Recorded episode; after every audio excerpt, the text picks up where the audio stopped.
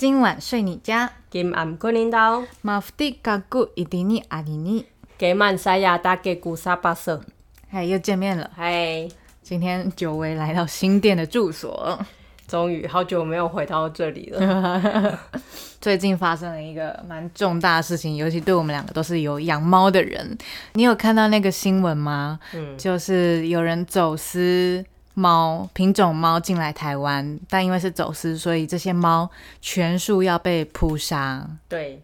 你怎么看这件事情呢？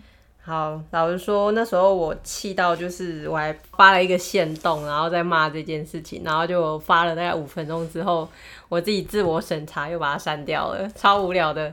那我那一篇在骂什么呢？就是我觉得莫名其妙这件事情，怎么样个莫名其妙法？因为其实呃，有平常有在关关注走私啊那些新闻的，因为我加入一个社团啊，叫生态大大长花。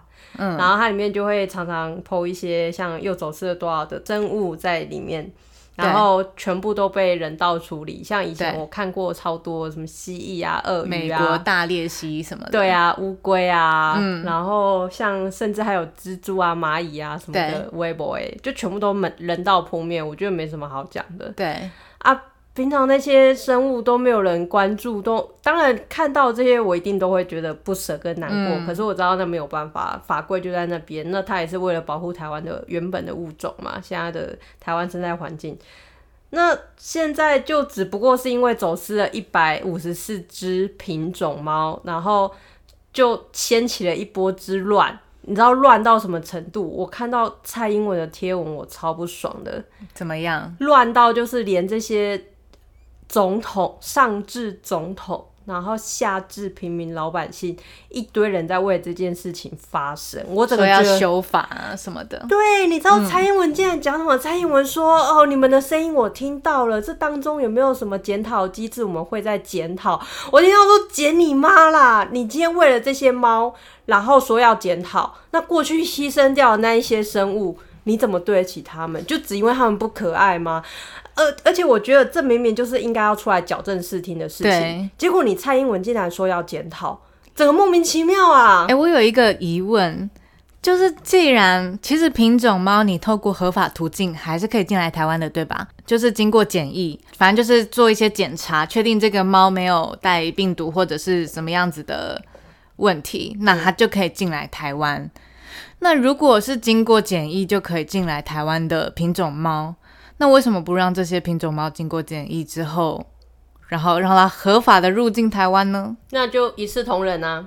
以后全部的，包括什么大闸蟹、蚂蚁、蜘蛛、鳄鱼，全部经过检疫之后都可以进来。所以你更在乎是一视同仁这件事情，平等。对，因为我我真正生气的是，我还记得我那篇贴文里面有写说。呃，你的动保不是动保，是可是可爱宝，可爱动物保护。妈的嘞，今天这个动物可爱，然后你就觉得不应该杀它啊？不可爱的东西你就干掉没关系，哪有这样子？莫名其妙，就是就是在在生物面前不应该是这样去做区分的。所以如果你真的说好，一百五十四只猫经过检疫就可以留下来，那以后全部的生物都比照办理。那我会好奇，这因为我有跟我老公讨论这件事情，他说：“那人类呢？走私人类啊，人类当然是不一样啊，因为如果人类要跟畜生啊，不要说畜生，动物啊，动物，对，嗯，非人类的动物来比的话，那就没完没了啊！我们现在一大堆的。”法律道德就全部要全部重，无法一概而论。真的，这真的没办法。当然，我也很讨厌人类啊，就就不能杀人啊！法律就是不能杀人，你总不能说走私的人 然后不行，我们要人道毁灭吧？那想问一下，你说的那个社团里面有提到很多走私的动物，大概是用什么角度来描述这些事情？最近这两年比较大的议题是刚好跟这件事情有点关系，就是呃，常常会有一些。我们听过的 TNR，嗯，或者是呃喂食野生动物的行为，不管是鸟、狗还是猫，其实，在那个社团里面都是非常踏伐这样的行为。对，尤其是在山边的狗，其实会造成很多，不管是穿山甲，听过很多啊。你看石虎又被狗攻击的啊，然后最近又又一只穿山甲被发现，就是它。沉，就是躺在路边，然后把他救起来，就发现他多处骨折。哦，有看到，对对对，然后后来还是安乐死让他走掉，因为太痛苦了。因为这些野生的流浪动物，我们所谓的猫跟狗。因为猫也会去抓小鸟啊什么的，对，其实它们都危害到原本原生的物种。那人类只因为你的爱心泛滥，只因为你觉得它可爱，然后去做的这个喂食的动作，其实是非常不环保的，而且是会对生态造成很大浩劫。然后我最近又听到，就是在台南，你知道黑面琵鹭不是保育对保育类动物。就黑面琵鹭被野狗追啊！啊，有看到。对啊，你不觉得就整个整个本末倒置吗？然后现在那个那个社团里面讲一个最大宗的议题是，自从十二夜这个电影出现之后，我们台湾的零安乐死政策真的要被重新检讨。先回到刚刚说野生动物的地方，其实我在做这个主题之前，我就一直好奇，到底你一直就是很多人都在说。流浪猫狗会造成台湾在地的野生动物的危害，就是甚至濒临绝种。那到底有没有人做这个研究？事实上，有唯一一个在阳明山上面做一个这个调查。可是这个调查其实以证据来说，跟数据佐证来说，它还是很微弱的。但并不并不代表这件事情不重要，而是可以看出台湾还不是很重视这个东西，所以没有经费去做这样的研究。那那个研究是讲说，在阳明山的原有的物种跟流浪狗猫它们出席的时。间就发现说，原有的物种会刻意避开流浪狗、流浪猫出现的时间点。那他们去推论说，就是因为流浪狗跟猫其实会去追逐一些原生的鸟或者是动物，那它们的攻击性可能也相对比较强一些，所以有这个现象出现。其实具体上到底造成多少危害，这个是我没有看到有数据显示到底有多少，但是。的确，确确实实有看到有狗或猫咬死动物的新闻。其实大家都会讲说，啊，猫跟狗不是来自大自然吗？那我们放回去，它们不是就会跟大自然共处吗？我我想在这边跟大家讲一个很重要的观念：猫跟狗其实不是野生动物，它们应该说已经不是了。因为他们已经被驯化了。所谓驯化，是指他们经过人类的驯养、圈养之后，在它的外表跟它的习性上面，其实跟原本的动物已经很不一样了。嗯，对，甚至是他们可能在大自然的生的环境下是没有办法靠自己生存的。他们可能要去抢呃人人类的垃圾桶，去去挖掘一些东东西来吃。他们是靠这样子的方式在生存，他们其实不是野生，他们最后放到呃所谓的大自然里面的时候，已经叫野化，它是野生化，并不是它是野原有的野生动物，嗯，所以会造成危害。可是如果说大自然总是会有一个循环跟平衡，嗯，那我们人类介入是好的吗？假设今天好，我我举个例子，我如果把我家那三只猫。全部赤裸裸的丢到山里面，他们应该活不过三天啦。嗯，这这这应该是可以料想的，因为它它是家猫嘛，对，它就已经失去了猎食的能力。对，那可是你想想看，如果假设今天是一只狗，好，一只或者一只猫，我们讲狗好了，狗的攻击力比较强，嗯，就是呃，一只在山边的狗，假设今天它完全是靠自己的能力去猎食，对。那也没什么，对，因为它还是面临着被大自然淘汰的危机嘛。可是如果今天这只狗，它是被山边的人人类放养，也就是说，当它饿了，它没有东西吃的时候，它只要回到那户人家，它的院子就会永远都会有有东西吃。当它吃饱喝足了之后，再回到山里面，它就会变成是山里面的优势种，因为它随时吃得饱。哦，它不用担心它随时会饿死的危机。那他就会有多余的精力去猎捕他可能不需要的一些，去或是去攻击，因为他毕竟还是有那个野生的的生物本能在。那这样不就是人类干预了这些这一切的自然演化吗？所以这这这是不应该的。这让我想到，很多人都强调不要放养。第一是不要放养，第二是不要去喂。有流浪狗或猫，嗯，那这原因是什么？就是你可以喂流浪狗跟猫，你是基于爱心，但你如果真的爱它，请你把它带回家。之前我的反正就是我身边有朋友想要去喂流浪猫，然后他就他的理由当然就是啊，猫在外面很可怜，没有东西吃。猫其实有一个习性，如果有养猫，应该都会知道，它们喜欢追逐猎物。它们并不是因为生物的就是饥饿本能去抓取动物，是他觉得这就是他的乐趣。所以我们有逗猫棒嘛，就让猫会随着那个逗猫棒跑来跑去。那今天他是放养，他没有逗猫棒，野外的那些麻雀、小鸟、八哥什么的，就是它的逗猫棒。它追逐它只是因为它好玩。但是如果今天他没有东西吃，他的体力是不行的。他其实没有多余的体力去玩弄或者是追逐这些猎物。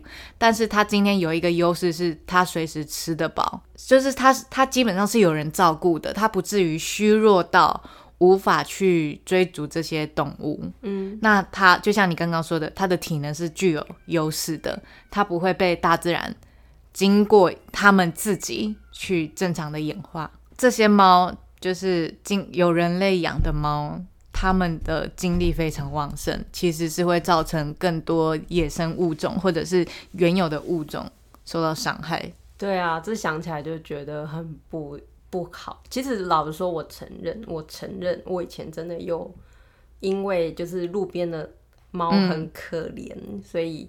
呃，那时候还想说要随身准备罐头啊、饲料啊，然后看到这些猫就可以喂它们，就是让它们可以有安稳的一餐这样子。以前也动过这样子的的的念头，也真的实际做过。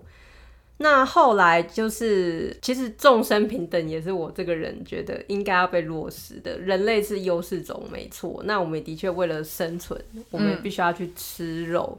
对对，那可是不必要的浪费，我觉得是不应该的。所以当今天我因为就是让这些路边的野狗、野猫，他们有东西吃，可是他们却不会遭受到大自然的淘汰，被淘汰的反而是一些就是数量远比他们稀少，而应该要安安稳稳活在这个大自然中的那些物种。我想到就觉得这不是一件公平的事情。对，所以回到最原始。你说那一百五十四只品种猫留下来，我觉得我真的觉得莫名其妙，超奇怪，所以我还是得强调，我真的不知道那些就是呃，我真的不知道什么蔡英文啊、陈其迈他们到底在冲三小，你知道吗？民意啊，莫名其妙，现在是一个民粹的政治啊。哦，我真的，所以我那时候我真的很生气，我真的超生气。我我觉得如果。平民老百姓在那边乱就算了，一些不会思考人，或是他们的价值观里面只有可爱动物保护的人在乱就算了。你这些政治首长竟然还在跟他们一起乱，我想到就很生气。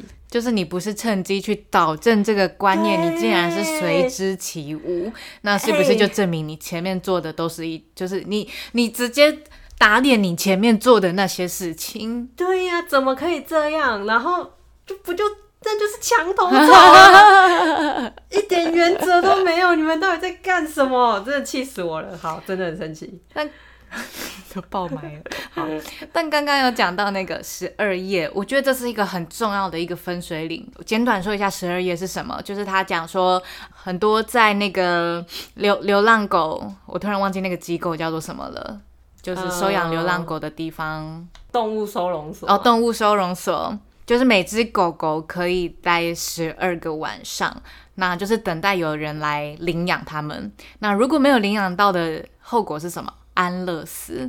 因为十二月很多人发起了联署，说要拒绝安乐死，就是要人人道的对待这些狗跟猫。好啊，那都不安乐死，那这些动物谁顾？就是收容所其实经费已经很不足了。那又没有办法安乐死的情况下，经费就是一直往上增加。可以不要安乐死，没有问题。可是你前面的配套措施，就是大家的教育观念还是没有起来。就是从源头的，你既然养了，就不要弃养。这个观念可见是还不够扎实。原本的安乐死，它是直接从怎么讲治标不治本，但是。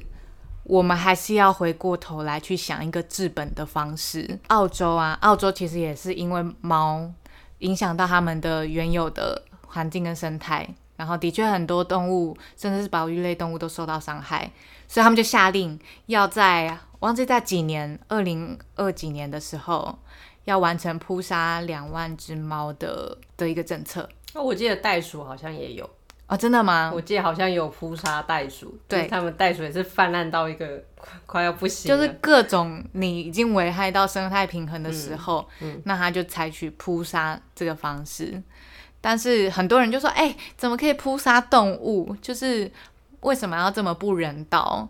可是那环境呢？环境怎么办？我觉得这其他的动物就不可？对这是一个，我觉得就像道德难题，十一个人跟死三十个人，就是那个火车难题嘛。你今天撞一个人可以救三十个人的命，那如果你今天为了救那个躺在铁轨上面的一个人，你必须牺牲掉车子上三十个人的性命。好，假设今天嗯狗跟猫演、演化成一个优势物种的时候，本来呃不适任的物种就会被他们灭掉淘汰，这就是哦自然法则嘛。嗯，那可是我要说的是，今天狗跟猫就是在一个有人类的情况下，他们才会变成优势物种的、啊。假设今天没有我们助，长的，对啊，嗯，那那你说我们人为介入就是一个非自然的现象，那只能说人类的存在就是一种。非自然的存在。嗯，我觉得啦，那我还记得，你知道那时候什么十二夜啊，那时候不是很多人出来响应啊，像什么九把刀啊、水塘啊，我还记得那时候我大学。那时候当下看到也没有觉得有什么不妥，也觉得哦很不哎、错、啊我还我还在当老师的时候放给小朋友看，就是我们我我希望他们知道这件事情多严重。就是你们你们既然养了狗狗，你知道在山上嘛，很容易狗狗生很多狗狗，对，对，然后小朋友都会说啊，狗狗好可爱，我要抱一个回家养。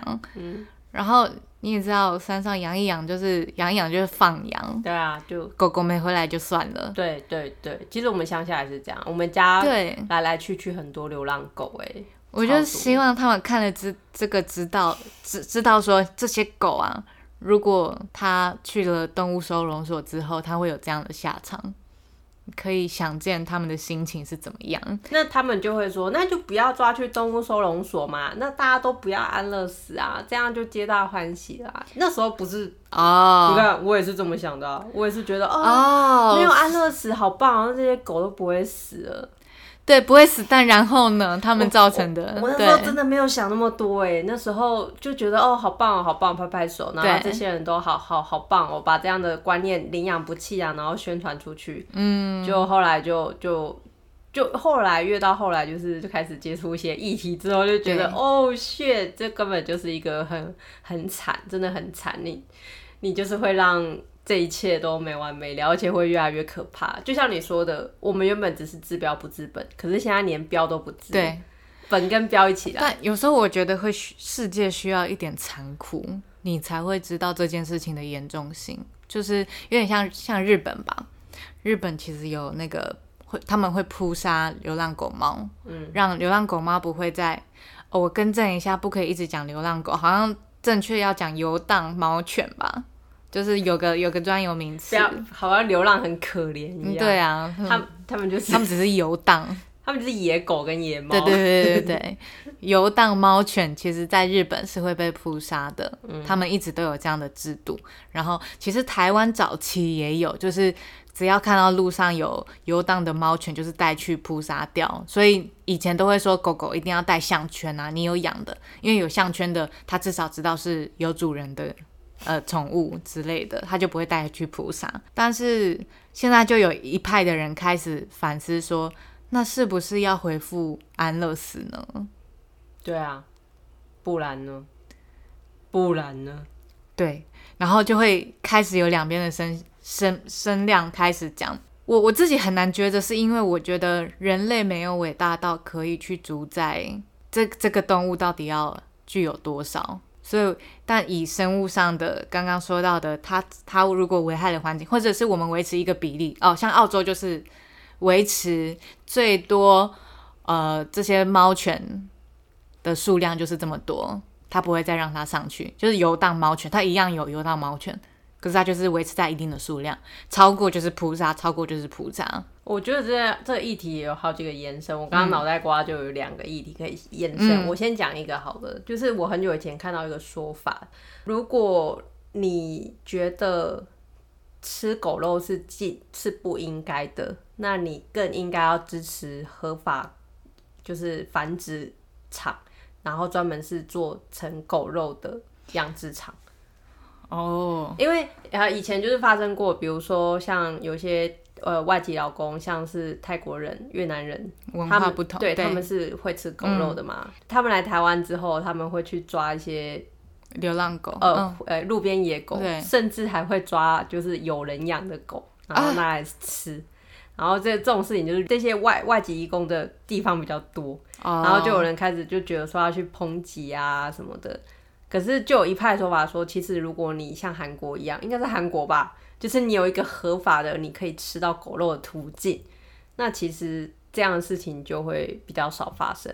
好，啊，这是一个，这的确是很多很多很多事情上面，你如果不去定法，它是无法可管，等于你没有法则。可是今天我用一个合法的地方的时候，我就更有正当性去取缔那些非法。就跟性专区一样、对对对，啊我刚刚想到也是，千古不变的太太难题远了。好，然后这是那时候就是有掀起一股正反论战。那我觉得这个大家心里都有不同的道德，的衡量，我不能说它是一个道德的事件，因为到底凭什么猫跟狗就不是食物？对啊猪他妈的就是应该要被吃，它们都是生物啊。你懂我意思吗？那好，这是一个议题嘛。那第二个议题，很多人就觉得说，呃，不能扑杀，好可怜。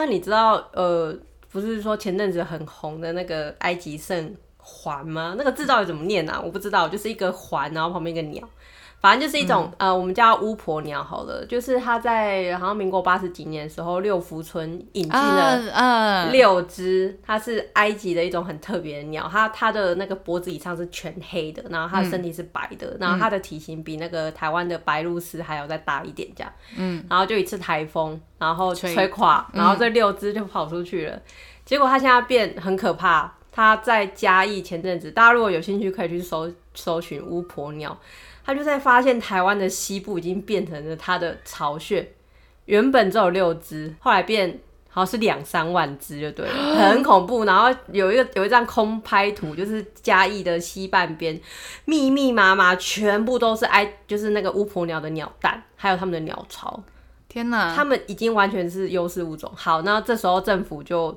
出面，然后那时候就开始啊，就是全面大量扑杀，对，呃听说好像有用奖励的方式，对，直接奖励原住民，因对为原住民超强。然后就是听说原本一开始还用什么，反正用一些方式不甚理想啦。对，后来他们直接请原住民来打，然后就真的非常有用。然后到现在就是好像蛮成功的，嗯就只剩少数了。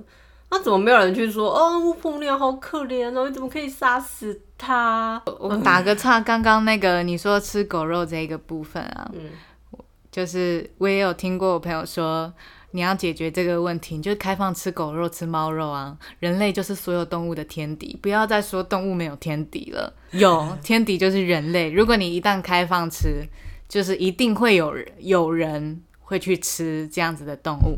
然后回到你刚刚说的，就是你会发现为什么有的东西是食物。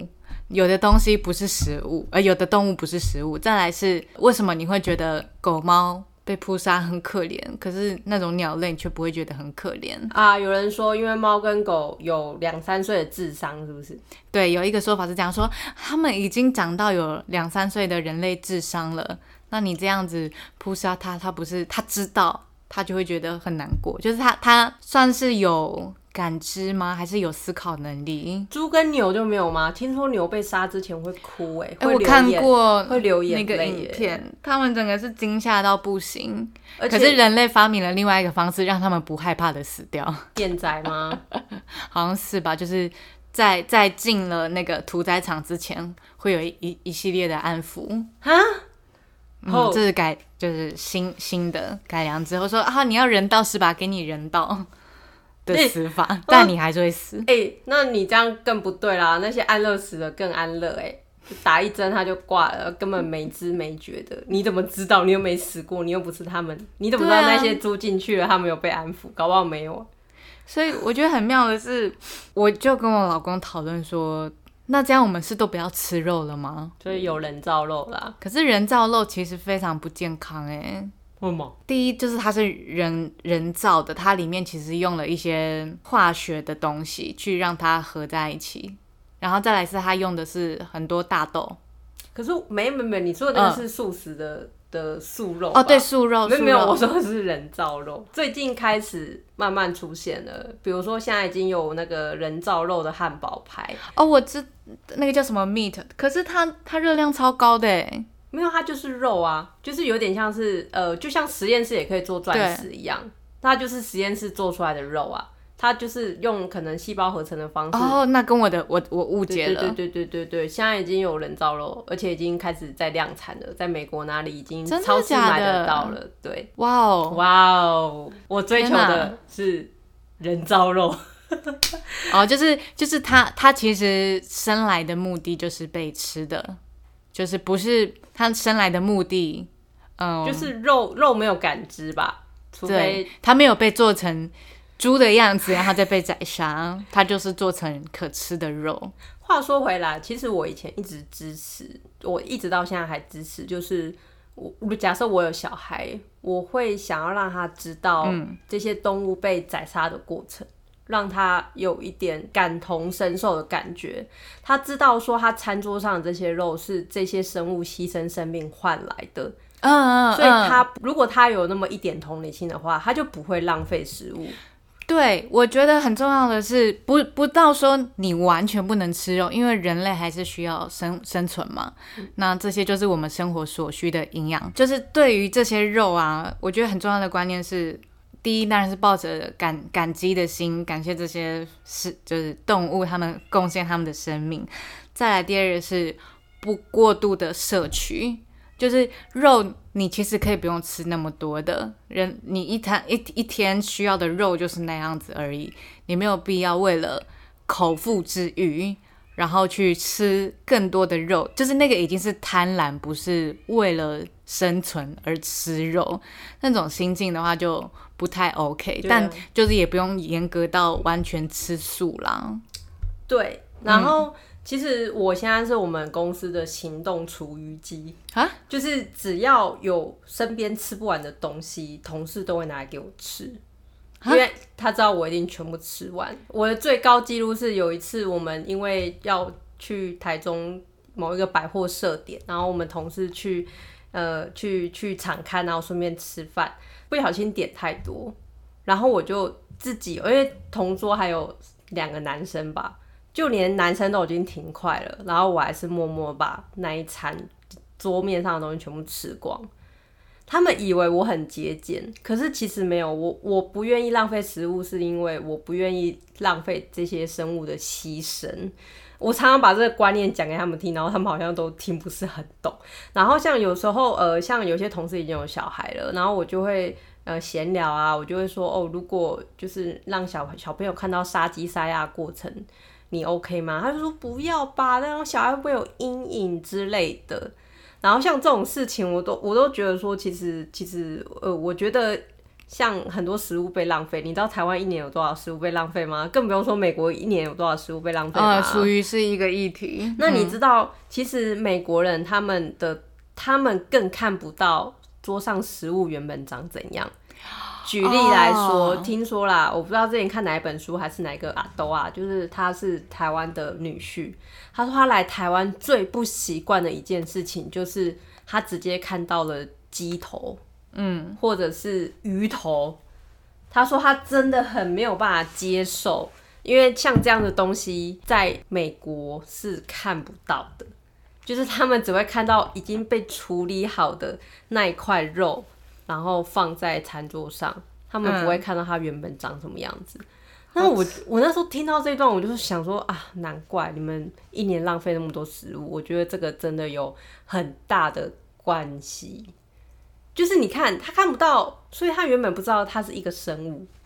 他对他来说，那只是一个肉。对，那他们更不会珍惜啊。所以我真的觉得，哎、真的就是。